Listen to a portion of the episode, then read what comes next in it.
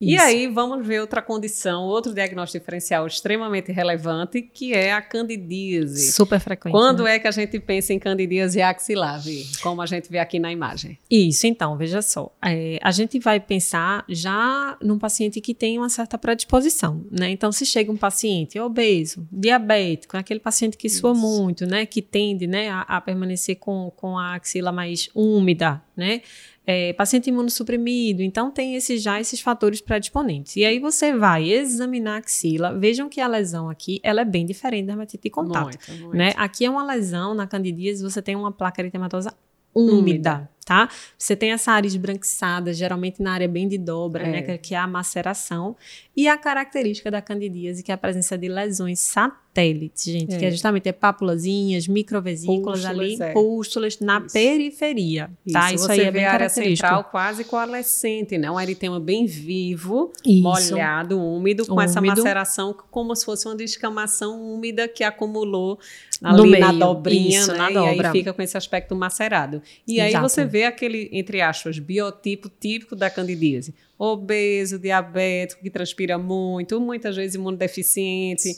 E, eventualmente, a gente não vê tanto esses fatores de risco, mas foi um paciente que fez um antibiótico mais prolongado, fez uma sinusite ou precisou de outra medicação, juntou corticóide com antibiótico. E, eventualmente, em pacientes que transpiram, área mais tropical, mais quente, pode pontualmente surgir uma candidíase local.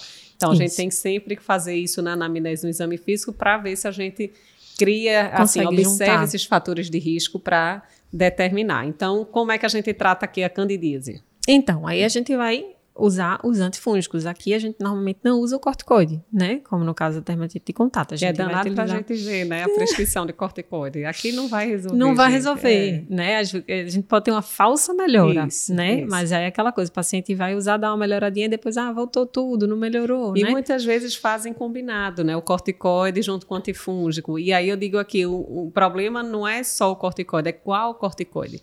A maioria desses cremes combinados, eles vêm com beta-metasona betametazoona, que é corticoide de alta, alta potência. potência. Aí juntam cetoconazol com betametasona numa área oclusiva, num paciente que mantém uma sudorese, às vezes vai precisar mais de 14 dias aí usando duas vezes ao dia. Quando o paciente resolve a candidíase, se resolver com esse tratamento, é, vem uma estria junto. É, então, não, é, não tem, infelizmente, combinação de cetoconazol com corticoide de baixa potência. Isso. Então, não inventem. É, não. vai tratar o diagnóstico aqui, candidíase, tratamento antifúngico. Antifúngico. Né? Então, Isso. vai fazer derivado de midazólico, cetoconazol, miconazol, né, isoconazol, creme normalmente, e se for preciso, entrar também com antifúngico oral. oral. Isso. Isso. Existem relatos pontuais de literatura que até associam, se tiver muito prurido, muito vermelho, mas façam separadamente. Exatamente. Coloca os primeiros três dias, cinco dias hidrocortisona, depois tira a hidrocortisona, segue e mantém o antifúngico. Evitem essas combinações que o paciente, entre aspas, aprende, compra e sozinho e segue o jogo usando e ali não resolve. Além de usar, prescreve para o vizinho, para o tio, é, para o amigo, né? né? Em rede e social. Vai. É. então tenham cuidado. E lógico, além do antifúngico tópico, eventualmente sistêmico, a gente tem que controlar estados de umidade controlar a glicemia se for diabético, Isso. todos esses fatores que contribuem para a presença da canda em área de dobra. E aproveito lembrando o que a gente falou antes, Vitor, suspeitou de candidíase axilar, procura candidíase em outro local. Exatamente. Área oral, inframamária, dobra Virilhas. abdominal, virilha, às vezes até que tem queixa vaginal na mulher, enfim tem que dar uma olhada geral, porque aí vai até, assim, definir se você vai realmente precisar de tratamento sistêmico ou não, prolongar mais ou não o, o, o antifúngico, né? Isso.